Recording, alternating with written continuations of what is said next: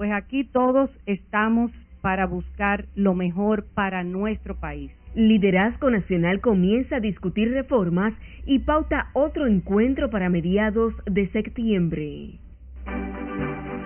Muy importante, no solamente para eh, salir adelante de... Distintos sectores de la vida nacional califican como un paso de avance inicio de diálogo para consensuar reformas.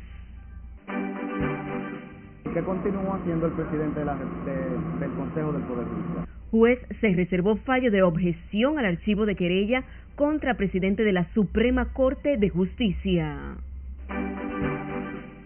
Hasta ahora lo que han dicho ni siquiera merece réplica del Ministerio, Público. Juicio de Brecht en etapa final. Andrés Bautista ratifica inocencia y Ministerio Público lo acusa de enriquecimiento ilícito. Ella estaba en tratamiento. Y adolescente de 16 años con aparentes problemas mentales mata a su madre en Santo Domingo Este.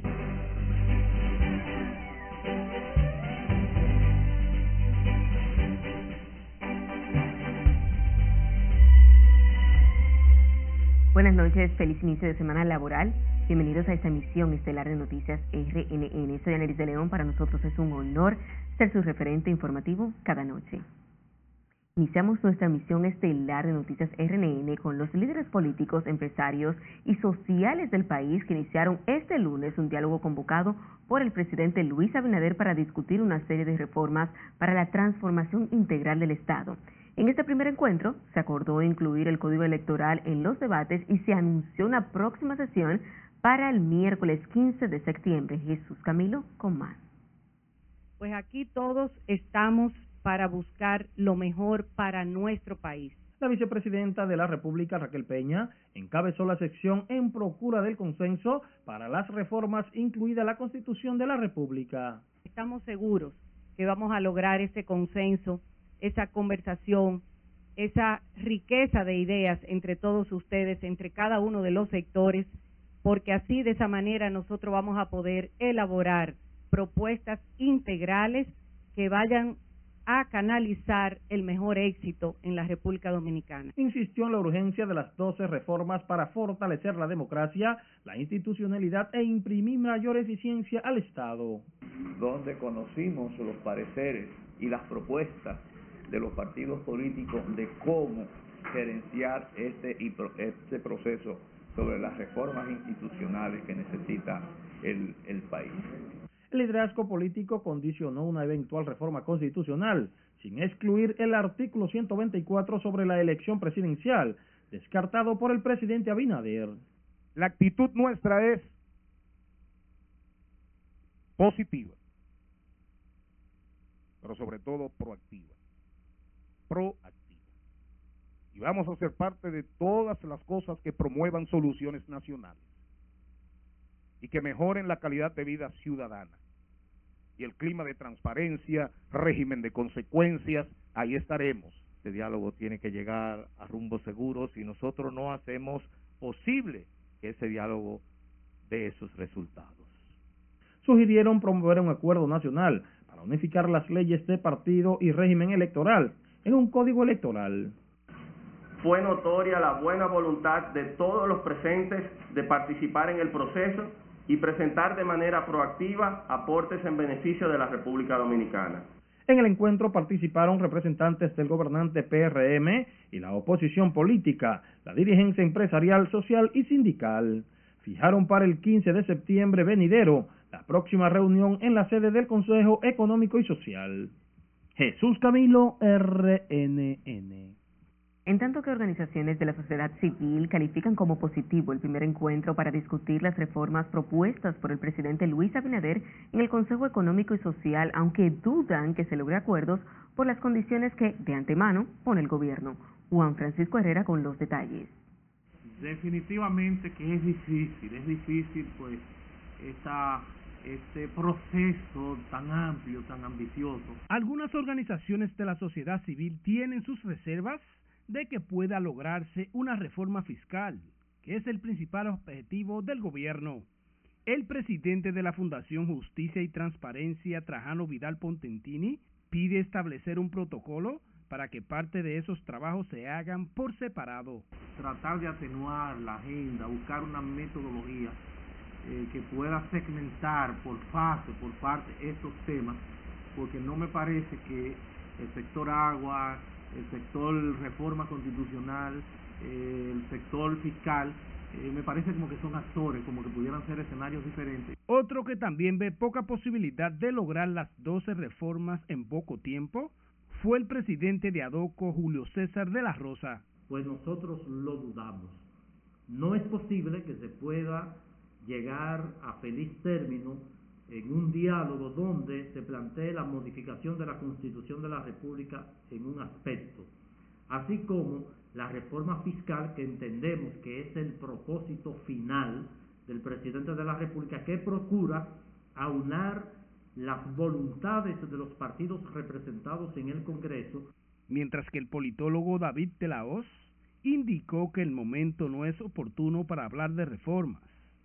¿Cuándo inició ahora la recuperación económica? Entendemos que fue un diálogo inoportuno, que se está hablando de una reforma constitucional inoportuna y se está también hablando de una reforma fiscal inoportuna porque todavía bien no hemos salido de la pandemia, eh, todavía son muchos los empleados públicos que han sido desvinculados sin justificación alguna. Hoy fue el primer acercamiento entre los actores políticos, empresarios y el gobierno para tratar una serie de reformas que busca impulsar el presidente Luis Abinader. Juan Francisco Herrera, RNN. El sector empresarial considera necesaria la aprobación del pacto fiscal y las demás reformas propuestas por el presidente Luis Abinader para consolidar la institucionalidad e impulsar el desarrollo económico y social. Celso Juan Marrancini, presidente, y Circe Almanzar, vicepresidenta de la Asociación de Industrias de la República Dominicana, plantearon la importancia de la participación de todos en los sectores en el diálogo para lograr el consenso sobre las reformas. Muy importante, no solamente para eh, salir adelante de fortalecido de, esta crisis que ha planteado el COVID-19, sino también para dar paso a que siga el desarrollo del país. Bueno, todos y cada uno de los aspectos son importantes. Eh, claro está, depende del ámbito eh, que, que le vayamos a, a, a, dar, pero básicamente todo es importante. En este país todo, todo es importante para que realmente podamos avanzar manifestaron el respaldo del sector industrial a las transformaciones necesarias para el bienestar y el desarrollo nacional. La modificación de la Constitución es desde ya uno de los puntos más controversiales en el paquete de las 12 reformas propuestas por el presidente Luis Abinader. La Fuerza del Pueblo considera innecesario el cambio a la Constitución para hacer sostenible en el tiempo la independencia del Ministerio Público, aunque distintos opinan miembros de otras organizaciones políticas un, digamos, un corte. Tradicionalmente las reformas constitucionales impulsadas por presidentes han estado siempre llamadas a ese tema, al tema de la reelección. Y el presidente quiso dejar muy claro establecido que no se trata de él, ni se trata de, del partido que hoy lo, gobierna, se trata de la República Dominicana y ese es el propósito de esa propuesta de manera particular. No entiendo razón alguna por qué haya que modificar. Ahora bien, yo creo que el motivo fundamental que se pone como argumento es fortalecer la independencia del Ministerio Público. Sí, nosotros estamos de acuerdo. Nosotros planteamos la reforma antes de las elecciones. Este país no puede seguir con una politiquería permanente. Hoy el Consejo Económico y Social celebró la primera reunión con el liderazgo político, empresarial y social para definir el protocolo que normará el diálogo en busca de consenso para las reformas. El juez de la Suprema Corte de Justicia, Justiniano Montero, se reservó el fallo de la objeción, objeción contra el archivo definitivo de una querella interpuesta contra el presidente de la Suprema Corte de Justicia, Luis Henry Molina, y los consejeros, que aprobaron las resoluciones que autorizan la virtualidad para los procesos en los tribunales. Gloria García, con más detalles. ¿Por qué continúa siendo el presidente del Consejo del Poder Judicial? La audiencia se prolongó por más de cinco horas. El magistrado Justiniano Montero adoptó la decisión de reservarse el fallo para ponderar los argumentos de las partes implicadas en la acción. Por los delitos de abuso de poder, coalición de funcionarios, lo cual, respecto el Ministerio Público dictó un archivo sin siquiera llamar a los querellantes. ¿Por qué el magistrado presidente está aquí en el día de hoy? Porque es un ciudadano común y corriente como cualquiera de nosotros. Es decir, un juez de paz cita a un ciudadano dominicano y tiene que ir a su proceso y a su audiencia como uno de los deberes establecidos en la Constitución. Se sumó al pedimento el Colegio de Abogados, representado por su presidente Miguel Surún Hernández. Donde el Tribunal Constitucional confirme la comisión de abuso de poder, usurpación de funciones por parte del presidente de la Suprema Corte de Justicia en cualquier parte del mundo, no hay forma posible de que no haya una reacción del Congreso Nacional. Los abogados presentaron una instancia en la cual pidieron la suspensión de audiencias virtuales durante la pandemia por considerarlas ilegales. También acusan a los miembros del Consejo del Poder Judicial de prevaricación, usurpación de funciones y coalición de funcionarios. Gloribel García, RNN. Y seguimos hablando de justicia porque la defensa del imputado en el caso de corrupción Odebrecht, Andrés Bautista, inició su discurso de cierre en el juicio de fondo que se sigue a los encartados en el escándalo de sobornos, señalando que el Ministerio Público carece de argumentos que sustenten el pedimento de una condena contra su cliente. Jesús Camilo nos amplía. Frente al derrumbe total de la acusación. Los abogados del expresidente del Senado, Andrés Bautista, implicado en el caso Odebrecht, insistieron en que el expediente del Ministerio Público carece de fundamento jurídico.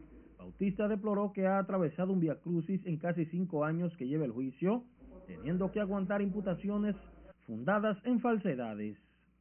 Transitando estos pasillos, primero de la Suprema Corte de Justicia, después aquí en este tribunal, eh, viendo de todo, escuchando de todo, eh, tener que aguantar pacíficamente sentado en un banquillo en base a mentiras, en base a retaliación política.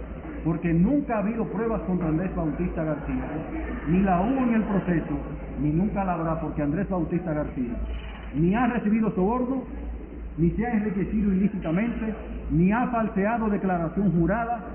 El Ministerio Público refrendó los argumentos de las partes y ratificó que existen elementos que sustentan la recepción de sobornos de parte de Andrés Bautista. Hasta ahora lo que han dicho ni siquiera merece réplica del Ministerio, Público, salvo que nosotros pretendamos hacer que el tribunal tenga que dedicarle tiempo a citas filosóficas. La defensa técnica de Andrés Bautista tiene hasta el próximo jueves para presentar su discurso final en el proceso, para dar paso a la exposición del doctor Conrado Pitaliuga, otro de los imputados de recibir parte de los 92 millones de dólares de los supuestos sobornos de Odebrecht. La audiencia fue aplazada para este martes a partir de las 9 de la mañana. Jesús Camilo RNN. Puede enviar sus denuncias a través del número de WhatsApp que aparece en pantalla y recuerde seguirnos en las diferentes cuentas de redes sociales con el usuario arroba noticias RNN y a través de nuestro portal digital www.rnn.com.de porque actualizamos todas las informaciones las 24 horas del día, los 7 días de la semana. También recuerde escuchar nuestras dos emisiones de noticias a través de Spotify y demás plataformas digitales similares, porque RNN Podcast es una nueva forma de mantenerse informados con nosotros. Ya no están ingresando pacientes. Nos separamos por un momento, pero al regresar les diremos por qué el COVID-19 sigue cediendo, pero el dengue repunta en hospitales de la capital. no se debe abordar en este diálogo. Además, sabrá de la advertencia que hacen los sindicalistas a los promotores del diálogo en el Centro Económico y Social. Más al volver. Siga con RNN Emisión Estelar.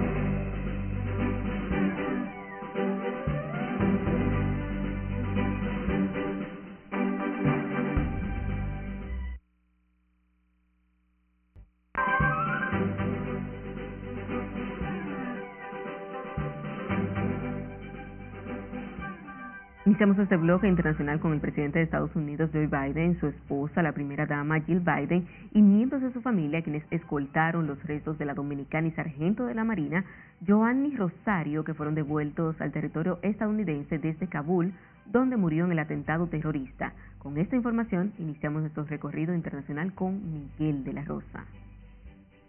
El mandatario estadounidense viajó a la base aérea de Dover, en Delaware, para un movimiento de traslado digno un ritual militar de recibir los restos de las tropas caídas en combate en el extranjero. Giovanni Rosario, de 25 años, oriunda de República Dominicana, y residente en Lawrence, murió el jueves pasado en un ataque suicida en Kabul, Afganistán. Continuamos en Estados Unidos, porque esa nación completó este lunes su retirada de Afganistán, poniendo fin a la guerra más larga de la nación norteamericana y cerrando un capítulo de la historia militar. Al anunciar la finalización de la evacuación y del esfuerzo bélico, el general Frank McKenzie, jefe del Comando Central de los Estados Unidos, dijo que los últimos aviones despegaron del aeropuerto de Kabul un minuto antes de la medianoche de esa nación. En Puerto Rico, el gobernador de la vecina isla, Pedro Pierluisi, anunció este lunes las nuevas restricciones para combatir un aumento de contagios del COVID-19, incluyendo el cierre de ciertos negocios privados y la prohibición de la venta de alcohol después de la medianoche. Actividades sociales como conciertos, bodas, fiestas de cumpleaños y aniversarios también quedarán prohibidos durante esas horas y la población está obligada a usar mascarillas en espacios al aire libre en los que haya al menos 50 personas. Varios hospitales en los estados de Florida, Carolina del Sur, Texas y Luisiana están luchando contra la escasez de oxígeno. Algunos corren el riesgo de tener que usar su suministro de reserva o quedarse sin oxígeno de manera inmediata, según funcionarios de salud estatales y consultores hospitalarios. La Unión Europea recomendó este lunes a sus 27 países miembros restringir la entrada de personas provenientes de los Estados Unidos debido al aumento de casos de coronavirus y también eliminó de la lista a los viajeros de Israel, Kosovo, Líbano y Montenegro. Pasamos a Haití porque aeronaves militares estadounidenses llevaron comida, lonas y otros materiales al sur de esa nación, conforme al esfuerzo internacional de ayudar a la gente de las zonas más afectadas por el reciente sismo de cara a la temporada de huracanes. Culminamos nuestro recorrido internacional con una buena noticia para los amantes del café, y es que según un nuevo estudio, tomar hasta tres tazas de café al día pueden proteger tu corazón además de un derrame cerebral y muertes prematuras. En las internacionales, Miguel de la Rosa. Retomando con las informaciones nacionales, sepa que el ambiente sigue despejado en el entorno de las unidades COVID de los hospitales de la capital tras la baja de los ingresos por contagios. Sin embargo, médicos y ciudadanos advierten a la población no bajar las medidas de prevención para evitar otro rebrote. Laura y Lamar con más. Y aquí sí ha bajado un poquito eh, la asistencia de los pacientes sintomáticos respiratorios. La ocupación hospitalaria sigue baja en los centros de salud de la provincia de Santo Domingo y el Distrito Nacional. Este lunes en los alrededores de las unidades COVID, pocas personas esperaban por noticias de sus parientes internos, contrario a las aglomeraciones de meses anteriores. Sí, sí, aquí están desahogadas las camas. Gracias a Dios ya no se están ingresando tantos pacientes sintomáticos respiratorios.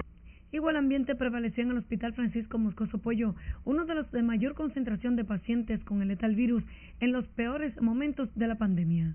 Yo entiendo también que ahora está puede que esté más, un poco más, más desahogado porque el COVID no está tan como estaba antes, tan afectando tanto. Aunque sí todavía está, porque no se ha ido. Sin embargo, médicos y parientes de pacientes recomiendan mantener el uso de mascarillas, lavado frecuente de manos y evitar reuniones en grupos porque el COVID todavía es una amenaza para la salud y la vida. Están de todo modo alerta porque hay unos pronósticos de que posiblemente haya, haya un, o haya otro cuarto rebrote. ¿Cómo están ustedes en ese sentido? ¿Están preparados? No, preparados, preparados para trabajar. Las autoridades de salud insisten en que la población complete el esquema de vacunación contra el virus para lograr la inmunización colectiva. Laurila Mar, RNN. Este lunes se inicia sin decesos por COVID-19, aunque con 158 nuevos contagios por debajo del promedio de los últimos cuatro días de la semana anterior. En su boletín número 529, el Ministerio de Salud Pública reporta 5.016 casos de la enfermedad hasta esta mañana. En los hospitales, 427 camas ocupadas para una tasa de un 16%, 136 de las 427 espacios en UCI están llenos, 82 pacientes siguen conectados a un ventilador. La pandemia del COVID-19 ha tenido un impacto económico para la República Dominicana en el año 2020 de 18.459 millones de dólares, reveló hoy el ministro de Economía, Planificación y Desarrollo. Miguel Seara Hanton, ministro de Economía, Planificación y Desarrollo, explicó del total 14.227 millones de dólares son considerados como pérdidas y los restantes 3.631 millones de dólares representan costos adicionales que debió asumir el Estado dominicano no contemplados en el presupuesto de ese año. Detalló que esa cifra equivalente al 23.4% del Producto Interno Bruto, similar a la crisis del 2003 y 2004 y también el fraude bancario. Aseguró que la economía dominicana exige una reactivación progresiva a partir del segundo trimestre con crecimiento de al menos un 7%. Y sepa que los casos de COVID-19 han bajado de manera drástica en el Hospital Infantil Robert Reed Cabral. Sin embargo, los casos de dengue han comenzado a elevarse en el centro. El estado de internos es estable. Hasta el momento no se han registrado muertes por esa causa en el Hospital Robert Reed Cabral. Recientemente, un grupo de siete menores que permanecían ingresados afectados de dengue recibieron de alta. 7 millones 500 mil pesos fueron devueltos a la Tesorería Nacional por 13 instituciones estatales en cheques no retirados y no reclamados correspondientes al pago de julio último. Así lo informó el titular de la Tesorería, Luis Rafael Delgado Sánchez, quien definió la devolución de cheques como un importante ahorro para el Estado dominicano.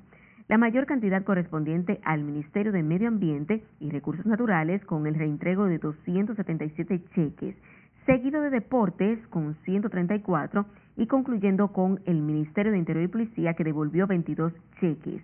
Otros fueron reintegrados con la Contraloría General de la República, el Ministerio de Trabajo, las Direcciones Generales de Migración, de Embellecimiento y de la Policía de Turismo. En otra información, representantes del sector sindical advirtieron hoy que no transigirán en la defensa de los derechos de los trabajadores en el marco del diálogo iniciado hoy bajo la coordinación del Consejo Económico y Social donde participaron este lunes.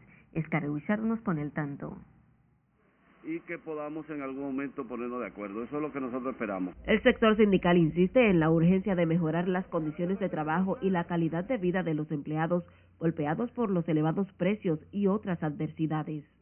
Todo el mundo sabe que ahí hay una reforma que habla del Código de Trabajo donde evidentemente nosotros tenemos una posición, un aspecto muy puntual que es la cesantía laboral, que ustedes saben que ha sido objeto de discusiones en el pasado y que venimos con la misma posición en este diálogo. Los representantes del sector laboral anticipan que no pactarán acuerdos que lesionen los intereses de los trabajadores en ningún escenario. El código laboral no se debe abordar en este diálogo. El código laboral tiene que ir a un escenario que sea tripartito, o sea, empresario, gobierno y sindicato. No debe ir, no debe ir a un diálogo de carácter general. Aquí lo importante es a avanzar en el proceso democrático para tener más democracia y más posibilidades para nuestra gente, especialmente los más pobres, los más necesitados, que necesitan realmente que este país pueda cambiar en favor de ese grupo tan importante de nuestro país. Destacan como un logro la aprobación del aumento de los suelos mínimos del sector privado no sectorizado aunque anotan como pendientes otras demandas y desafíos de la clase trabajadora. Es Carelet Guichardo, RNN. Y sepa que Proconsumidor reportó una reducción en los precios de 75 productos alimenticios de la dieta dominicana diaria. Eso contradice las persistentes quejas de consumidores y comerciantes por las persistentes carestías. Eddie Alcántara, titular de esa institución, citó entre esos productos la carne de pollo procesada y congelada, aceite de soya, leche en polvo, huevos y las peras verdes. Según él, los datos están contenidos en un informe realizado por medio de sondeos hechos por el Departamento de Publicidad de Proconsumidor en supermercados, almacenes, mercados y colmados.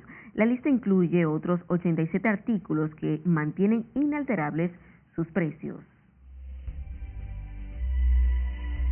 Y recuerde seguirnos en las diferentes cuentas de redes sociales con el usuario arroba noticias RNN y a través de nuestro portal digital www.rnn.com.do porque actualizamos todas las informaciones todos los días. Recuerde también escuchar nuestras dos emisiones de noticias a través de Spotify, Spotify y demás plataformas digitales similares porque RNN Podcast es una nueva forma de mantenerse informados con nosotros. Bueno, ya discutían, peleaban a cada rato, como dice Momón. De nuevo una pausa cuando retornemos, sabrá por qué un adolescente le quitó la vida a su madre en Santo Domingo Este. Hemos ido por todos los perímetros, hemos ido por la costa de la... Y la angustia de los familiares de un niño de 11 años desaparecido desde el pasado sábado. No le cambie, ya volvemos.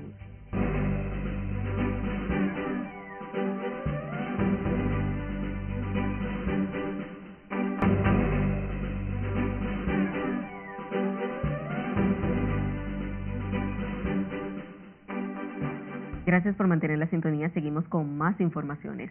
Sepa que impactados quedaron los vecinos del sector Los Frailes en Santo Domingo Este tras conocerse la noticia de un adolescente de 16 años que presuntamente tenía problemas mentales y asesinó a su madre de varias estocadas. Nuestra compañera Ana Luisa Peguero se trasladó al lugar y nos tiene la siguiente historia. Una supuesta advertencia de que sería internada en un centro psiquiátrico fue el detonante para que la jovencita de 16 años arremetiera contra su madre.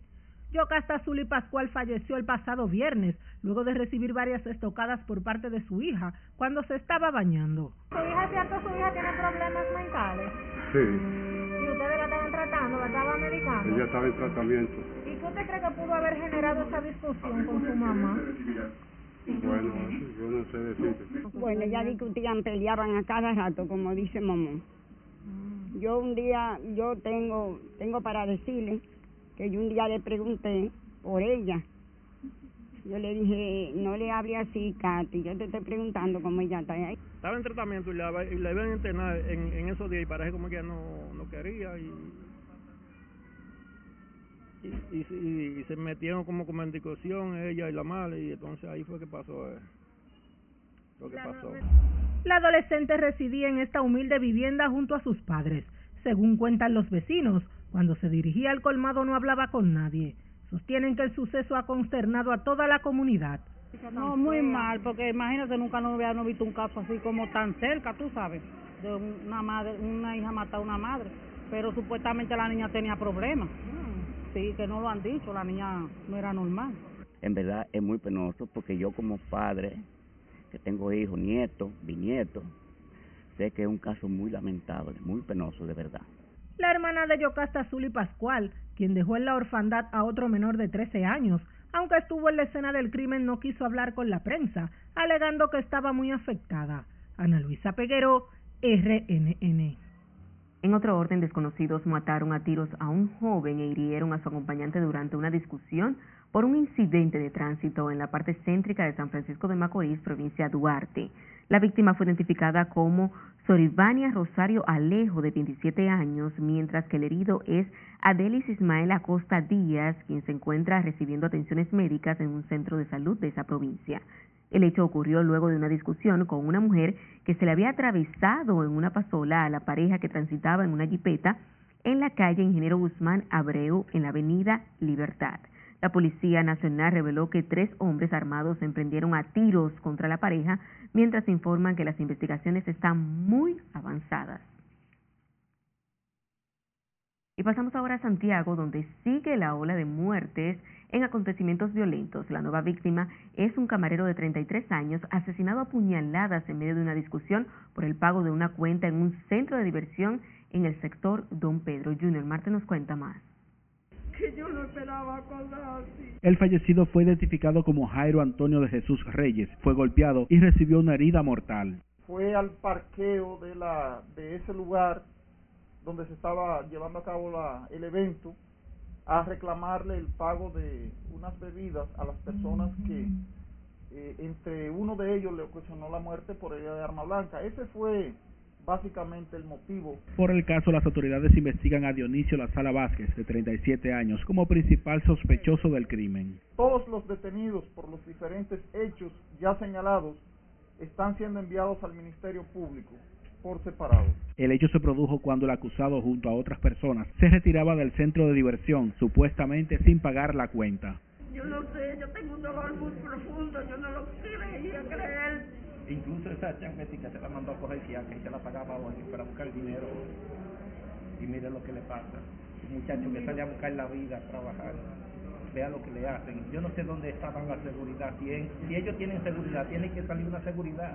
no descanse hasta que desaparezca y, y arresten los lo, lo culpables. El que la hace, que la pague. Nunca se metió con nadie. Yo creo que ese no, no peleó nunca. ¿Se me entiende? Entonces, era un muchacho que fue trabajando, que lo mataron. Las autoridades mantienen activas las investigaciones sobre el crimen que generó consternación en residentes del sector Don Pedro. En Santiago, Junior Marte, RNN. La Policía Nacional apresó en hechos separados a dos hombres cuando se disponía a canjear dos cheques falsos por más de dos millones y medio de pesos en sucursales bancarias ubicadas en el Distrito Nacional. Identifican a los apresados como Juan de Dios Contreras, mejor conocido como Zulito, y Marcos Pierre, ambos dominicanos. Contreras fue sorprendido en las instalaciones de una reconocida entidad financiera ubicada en la plaza comercial del Distrito Nacional en un intento de canjear un cheque falsificado por un monto de 110 mil pesos. A Pierre le fue incautado un cheque por valor de 2.577.000 pesos, presuntamente falsos, cuando trató de canjearlo en una sucursal bancaria de la República de Colombia en el Distrito Nacional. Y continúa la búsqueda este lunes de un niño de 11 años que desapareció el sábado en el sector Los Frailes en Santo Domingo Este. Sus familiares aseguran que han recorrido varios centros de salud, pero no han dado con el paradero del menor. Ana Luisa Peguero se trasladó al lugar y nos presenta el siguiente reporte. Aquí fue visto por última vez Andy de Jesús Martínez, de 11 años, jugando con un celular, antes de que desapareciera el pasado sábado alrededor de las 5 de la tarde. Andy, quien estaba pasando las vacaciones donde su tía, minutos antes de su desaparición estaba hablando con sus padres, quienes residen fuera del país. Después que él habló con su mamá, como eso alrededor de las 3 de la tarde, las 3 y 15, yo salí de la casa porque tenía una actividad en la iglesia. El niño se quedó sentado aquí en la calzada, en ese escalón. Él tiene un celular en el cual él cogía la clase y se quedó jugando aquí en la calzada. En el momento estaban eh, todo bien, él incluso había hablado con mami, con la madre mía, eh, vía telefónica y eh, en ese momento estaba todo bien, todo tranquilo, que incluso luego de terminar de hablar con mi madre, él se puso a jugar en el teléfono. Según parientes, el niño, aunque tiene problemas de conducta, nunca había desaparecido por tanto tiempo, por lo que temen algo mal haya pasado. No encuentro un motivo por haber, por qué él lo haya hecho, porque realmente estaba todo bien, él estaba aquí, sentado, jugando con el teléfono, luego se puso a jugar en la calle y es algo que realmente no encuentro el motivo, no tuvo ninguna discusión. Se sienta ahí, está con el celular hablando ahí, con el celular en la mano, por después salió y yo no me di cuenta jamás, yo no vi el niño. Andy y su hermano mayor son conocidos en el sector, por lo que algunos vecinos, aunque vieron el menor en calles aledañas, nunca pensaron que desaparecería. Yo estaba sentada en la galería y él fue y se me sentó al lado y me preguntó qué estaba haciendo. Le dije que estaba jugando Carlos Duty, él estaba con un celular, él estaba jugando y yo le pregunté el nombre del juego, pero se me olvidó. Y él salió, se puso a hablar y adelante y como yo siempre estoy entretenido en mi juego, pues no le puse mucha atención. Yo lo dejé ahí.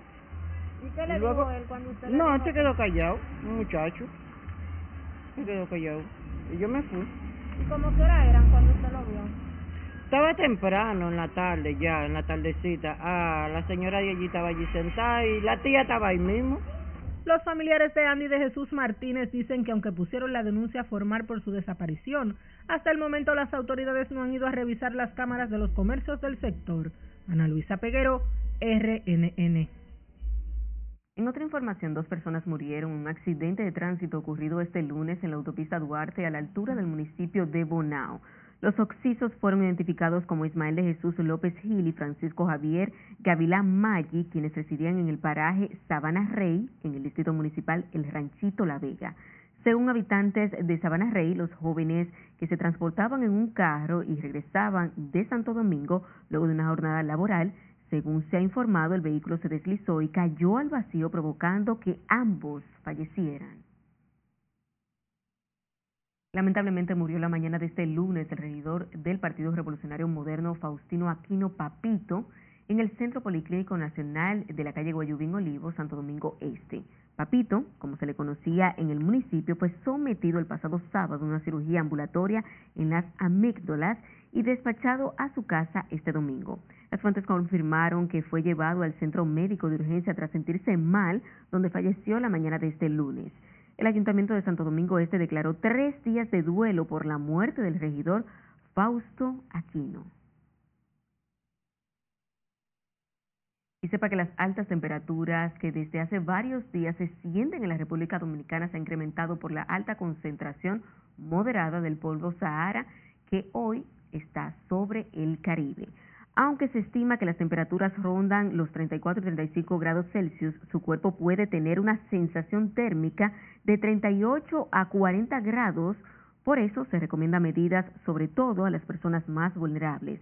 La Oficina Nacional de Meteorología explica que la influencia del polvo que proviene de África, los vientos alisios y ondas tropicales no permiten el enfriamiento normal de las temperaturas, por eso hay bastante calor. Esto se suma a muchas horas de sol y al verano muy marcado para esta zona del Caribe que se presenta sobre los meses de agosto y septiembre, los cuales son bastante calurosos que todas estas políticas públicas, por orden del presidente Luis Abinader, nos vamos a nuestro último corte de la noche, pero al volver conocerá sobre la visita de la vicepresidenta en San Juan de la Maguana y por qué allí reina el optimismo. Además, el deceso que hicieron senadores para ver la marcha de una importante obra en Barahona. Esta es la emisión estelar de RNN. Ya regresamos.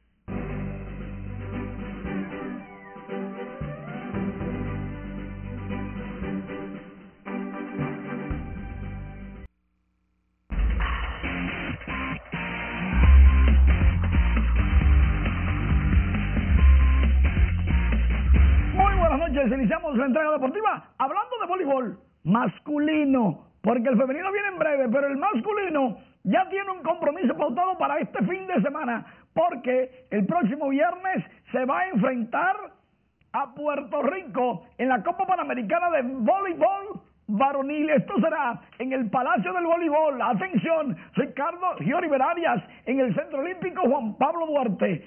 Nelson Ramírez, director del proyecto masculino de voleibol y Amos Anglada están optimistas de que este evento será exitoso y República Dominicana debe de salir por la puerta grande. Mientras tanto, hablando de las féminas, ahora sí, las reinas del Caribe en Guadalajara le ganan a los Estados Unidos en tres sets consecutivos. 25-16, 25-18 y 25-20, mamacilla. Ganar si es bueno. Y van a la final y clasifican a el Mundial de la FIBB Voleibol Femenino. Y van contra Puerto Rico que tienen años que no nos ganan un juego al campeonato continental norseca. Ganaremos seguro. Mientras tanto, por allá, por Tokio, en la natación 50 metros, SB2, Patricio López Fernández clasifica a la final. Ciertamente en su largada o en su carrera llegó quinto, pero su tiempo de un minuto 41 segundos le valió para clasificar y a las 5 de la madrugada de este martes, Patricio va por más Mientras tanto, en las grandes ligas, Vladimir Guerrero Jr. con el interpretazo grande, largo, inmenso por el Lepin la bola. Uf, a los corales. Atención, Margot, que la mandó al marro de Montecristi. ¡Qué palo! El de Vladimir, ese fue el cuadrangular 37. Pero no se quedaba ahí porque viene el 38. Por el mismo Lefil, un palo de 408 pies. El primero fue de 423. Toronto ganó el juego. Mientras tanto, Fernando Tatis Jr Llegó a 36. Ese sí la mandó el morro de Montecristi. 444 pies. Remolcó dos carreras. Llegó a 80. Fernando Tatis Jr. San Diego le está ganando a los Diamondbacks de Arizona 4 por 0, comenzando el juego, pero por ahí viene y bríncalo. Mientras tanto, Leodis Taveras de los Rancheros de Texas consiguió su primer cuadrangular de la temporada, recién llegado, recién subido por Texas y ya conectó su cuadrangular. Estas y otras informaciones en nuestra página web y redes sociales, porque estamos por todos lados para mantenerlos informados. Te siento eléctrico. Le café. ya lo sé. Muchísimas gracias, Manny. Retomando con las informaciones, nos vamos a San Juan de la Maguana, donde existen amplias expectativas después del anuncio de nuevas obras vitales para el desarrollo hecho ayer por la vicepresidenta de la República, Raquel Peña. Julio César Mateo, con más. La vicepresidenta supervisó las obras en proceso de ejecución por el gobierno en esta provincia, con inversión superior a los 4 millones de pesos fueron dispuestas por el presidente Luis Abinader en marzo último en una sesión del Consejo de Gobierno. Los ciudadanos están optimistas con el anuncio de nuevos proyectos para impulsar el desarrollo de esta provincia. Nos hemos comprometido a recuperar todas las cuencas hidrográficas de los afluentes que nacen en nuestra provincia, principalmente Río San Juan, Río Mijo, Río Yaque del Sur, Río Macasía, entre otros. Con ello se van a generar unos empleos verdes alrededor de 8.000 a nivel nacional. Destacan que algunas obras dejadas inconclusas por la pasada gestión no habían sido tocadas por trabas burocráticas que ya han sido resueltas. Como la obra de los apartamentos que se están construyendo acá, que no estaba registrada en Contraloría y de esa manera no se le podía erogar los fondos para que los contratistas continúen con esa obra. Cosa preocupante que debe analizarse por qué esa obra no estaba registrada en Contraloría, pero ya se le buscó la manera, el mecanismo de darle los fondos para que terminen esa obra que sin duda se va a inaugurar en este mismo año. Igual el arroyo Tenguerengue, que se va a inaugurar este año porque se le están entregando los fondos a los contratistas para que terminen esa obra. Para lo que resta del año y el próximo 2022, el gobierno contempla ampliar varios acueductos en diferentes municipios de la provincia de San Juan que esa es una obra muy importante que vamos a resolver la problemática ya definitivamente de San Juan, donde se va a conectar directamente el agua que se va, va a ir a INAPA directamente desde la presa. Durante la visita de la vicepresidenta a San Juan, prometió regular las importaciones, una queja de los productores locales. Que todas estas políticas públicas, por orden del presidente Luis Abinader, lo que conllevan es a buscar mejorar la calidad de vida, en este caso de todos los sanjuaneros. La producción agropecuaria es la base fundamental de la economía de San Juan, también la mayor fuente de empleos. En San Juan de la Maguana, Julio César Mateo, RNN. En otro orden, una comisión de senadores encabezada por el presidente del Senado, Eduardo Estrella, realizó este lunes un deceso al río Yaque del Sur, en la provincia de Barahona, donde se construye la presa Monte Grande para comprobar de primera mano los avances en la construcción de esta importante obra. La comitiva fue recibida por el director del Instituto Nacional de Recursos Hidráulicos y ejecutivos del consorcio SMG, firma que está a cargo de la construcción de la presa Monte Grande. El presidente de la Cámara Alta indicó que la visita se enmarca dentro del rol de fiscalización del Senado de la República, además de la importancia que reviste la obra a fin de que la construcción no se retrase. La Confederación Autónoma Sindical Clasista y sus filiales, Cooperativa de Consumo y Servicios y la Unión Dominicana de Jubilados Pensionados Envejecientes anunciaron hoy un plan de acción para la creación de tiendas misceláneas. A través de esa red de tiendas procuran facilitar el acceso a alimentos y artículos básicos a bajos precios a empleados públicos y privados, amas de casa, trabajadores informales y discapacitados. Para comprar directamente en las factorías y comprar en cualquier escenario donde las mercancías sean a precios sin intermediarios para bajar el costo de la canasta familiar que en estos momentos ronda los 38.419 pesos, mientras los empleados públicos de la República Dominicana tienen salario que ronda los 20 mil pesos hacia abajo. La organización de la red de tiendas será iniciado como un plan piloto con el apoyo del gobierno y el acompañamiento de Infotep. La Comisión Electoral del Colegio Dominicano de Periodistas dio como virtual ganador a Aurelio Enríquez, quien cuenta con el 68% de los votos emitidos de manera preliminar. Tras emitir el boletín número uno, el expresidente del CDP y candidato por la plancha uno de la corriente, Marcelino Vela, aventaja a su oponente Ana Daisy Guerrero. Aurelio Enríquez, presidente. José Alberto Espinal, vicepresidente. José Alfredo Espinal, vicepresidente. Julián Sosa, secretario. Cándida Ortega, tesorera. Raúl Hernández, secretario de Educación. Vamos a trabajar en los proyectos que nosotros prometimos y así lo vamos a hacer. Es un compromiso que hacemos de transformar, de modernizar, de acercar el periodista hacia su gremio y el periodista hacia la sociedad dominicana. La seccional del Distrito Nacional la encabeza con un 60.25% la periodista Yudelquis Guerrero. La Comisión Electoral dejó abierto el proceso para que las seccionales de las provincias Peravia, Azua, Ocoa y de Puerto Rico que no han votado ejerzan su derecho al voto.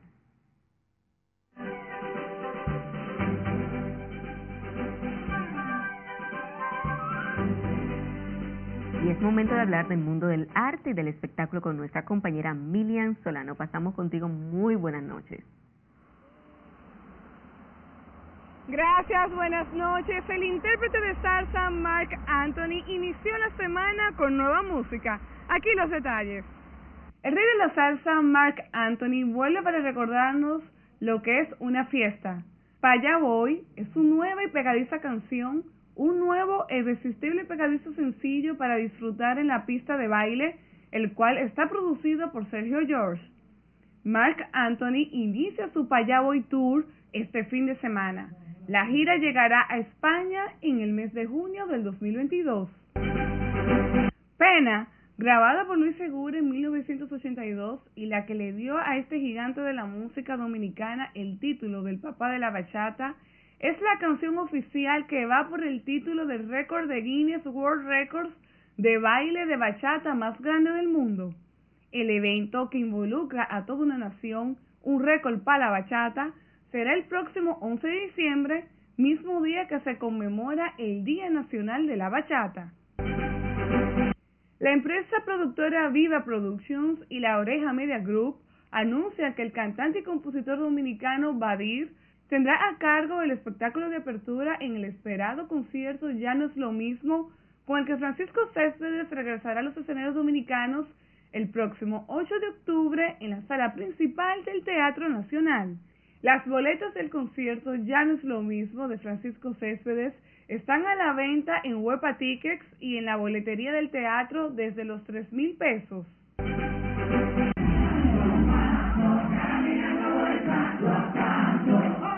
El exitoso cantautor Pavel Núñez celebró los 20 años de su emblemático álbum Paso a Paso con un concierto a casa llena en Hard Rock Café Santo Domingo. Un nutrido grupo de artistas de la escena local y su banda El Corredor de la 27, con invitados especiales para este show, se pusieron de acuerdo para sorprender a Pavel. Freddy Ginebra, gestor artístico y cultural y el duende del arte dominicano, fue el primero en hacer presencia y luego de unas emotivas palabras que empezaron desde el público, dio paso a Techi Fatule, quien interpretó Agonizando.